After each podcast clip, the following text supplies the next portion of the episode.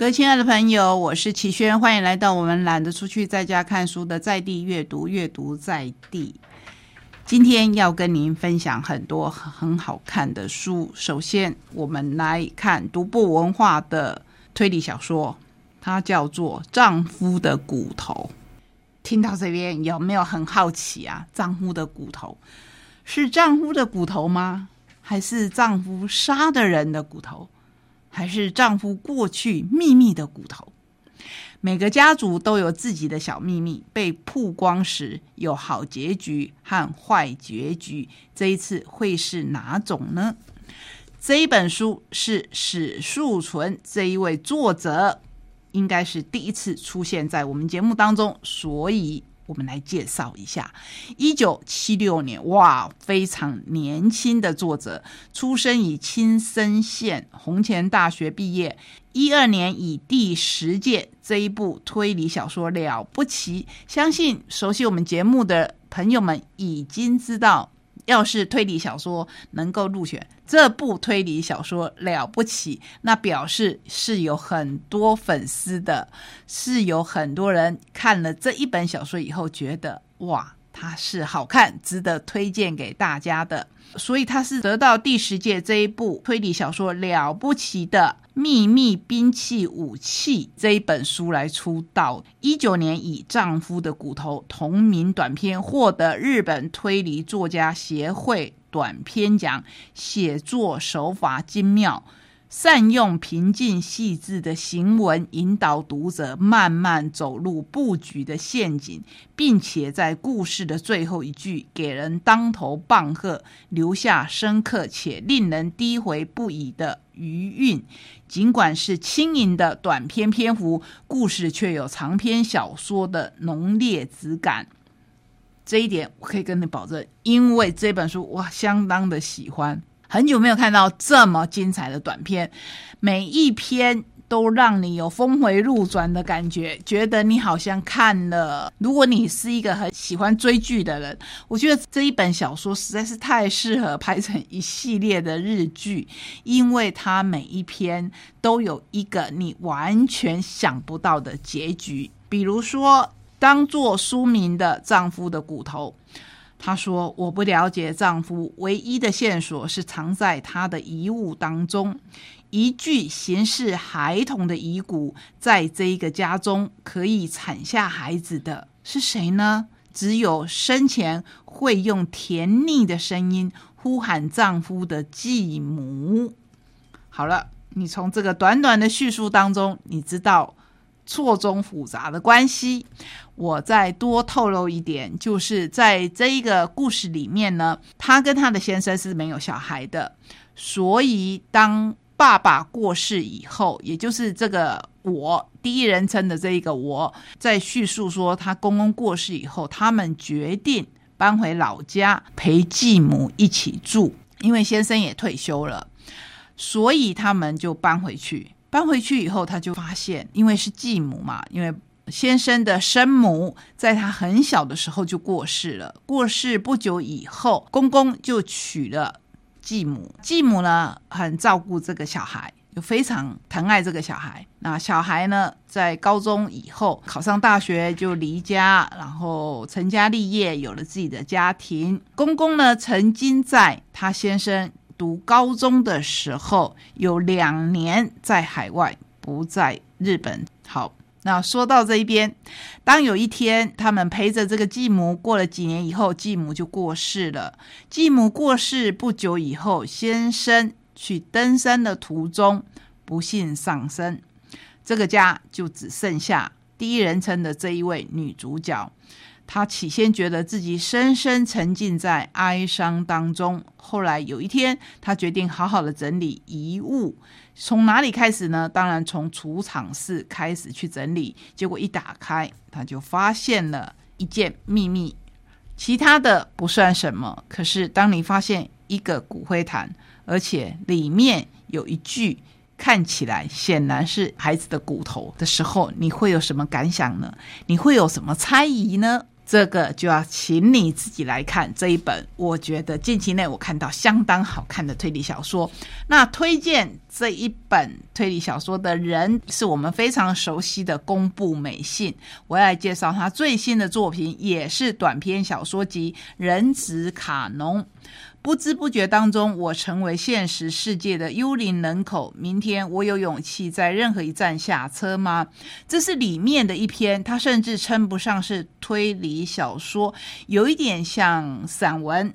我自己读起来是这样的感觉，可是它很符合现代，这是我觉得公布美心相当不容易的地方。它可以写穿越小说，它可以写江户时代的小说，它可以写长篇的模仿犯这样子非常震撼人心的现实派的推理小说，它也可以写这么贴近年轻人的短篇作品。这里面有哪些故事呢？除了我刚才说的。这个迎来开学季，何野陷入了忧郁。偶然间，他在电车上捡到一本时尚杂志，里面夹着几乎全新的记事本，唯独留下一位女性的地址。有一天，新闻报道中出现眼熟的名字，原来那位女性的住处遭到纵火。何野不禁对失踪的她产生兴趣，就是这样的一个故事。那它到底是不是推理小说？他的住处被纵火了以后，他不见了，他到哪里去了呢？还有另外一篇也是我相当喜欢的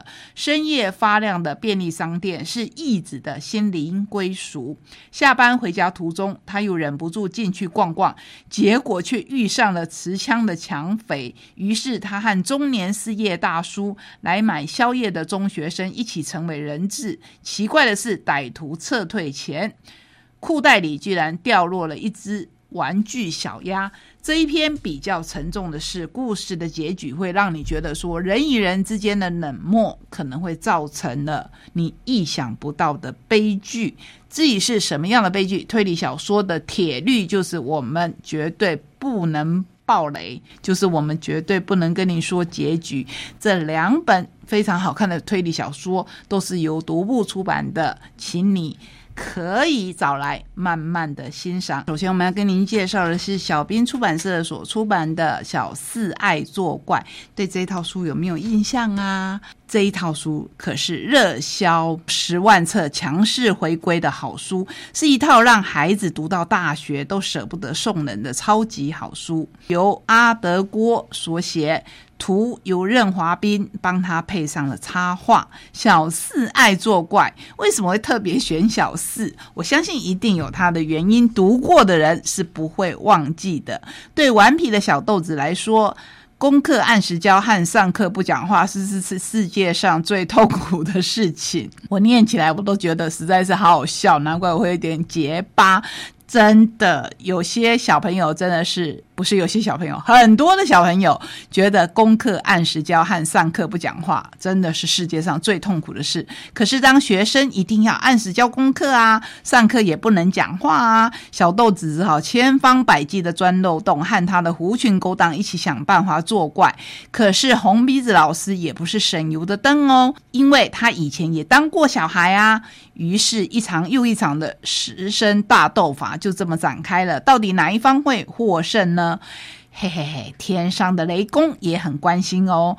阿德郭又称 Mr. 郭牛，本名是陈文德，屏东大学毕业，研究所念的是环境管理。阿德郭老师喜欢大自然，也喜欢摄影、音乐和艺术。在小兵出版的《小四爱作怪》《三角猫侦探团》《乌龙小学的唐诗游乐园》疯狂的畅销红遍校园。如果你喜欢的话，真的要去找来看。也因为这这样的关系，我们紧接着要介绍。同样由阿德郭老师他所写的另外一系列，我相信也会引起一番热议，而且会是他另一系列畅销书的作品。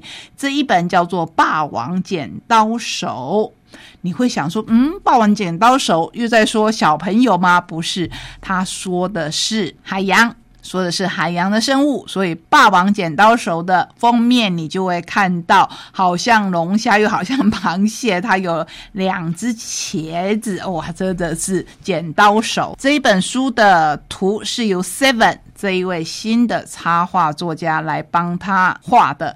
雨果曾说：“世界上最宽广的是海洋，比海洋更宽广的是天空，比天空更宽广的是人的胸怀。”所以，让我们一起知海、亲海、爱海，没有错。我们就是一个海岛国家，所以我们对我们周遭的生物要有更多的认识，对不对？最后，我要来介绍了一本是跟动物有关的，可是是完全不同风格，应该是由大人来看，大人看了以后可以把里面的知识传达给小朋友。大块文化出版小高潮设计事务所作品，彰化二水人主理人社长。二零一八年从澳洲打工度假结束以后，返乡成立设计工作室，所以他会出版一系列的书。这一套书呢，其实是用很可爱，甚至有一点色色的包装来包装什么呢？来包装生物的知识。我们要了解自己，也要了解。其他人除了人之外呢，那要了解其他的物种。这里面介绍了好多好多的物种，它们交配繁殖的方式，只是用很可爱的形态还有图画来介绍给我们。你知道总共介绍了多少的动物吗？多少种动物？它们平常的生态？猜猜看？你会说十种？不对，没有那么少，五十种还不够。一百种也不对 嘛，总共介绍了两百一十六种，是不是非常非常的厉害？所以我们就跟你分享最后一种，就是第两百一十六号水牛，刚好跟我们今年可以连上关系。奔向幸福，这个“性”是性爱的“性”。水牛由野水牛驯化而来，水牛皮厚，汗腺不发达，所以会经常泡在水中散热，得名水牛。根据比较可靠的研究显示，台湾牛是荷兰人输入的。水牛多半是在雨季的时节交配，公牛透过闻母牛的尿液跟生殖器来确定对方是否。发情社长，也就是我们这一本书的作者啊，他的那个“社”不是社会的那个“社”，是很色的“色”，色色的“色”。